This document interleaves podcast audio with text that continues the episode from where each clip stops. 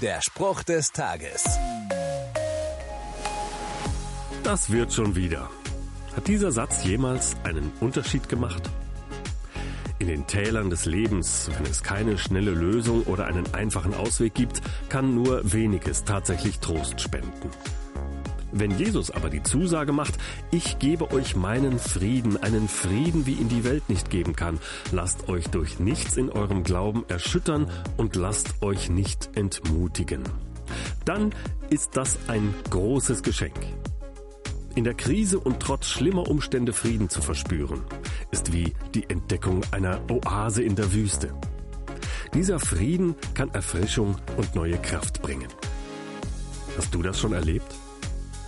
Wenn nicht, dann möchte ich dich ermutigen, Jesu Zusage bei ihm einzufordern. Der Spruch des Tages steht in der Bibel. Bibellesen auf bibleserver.com.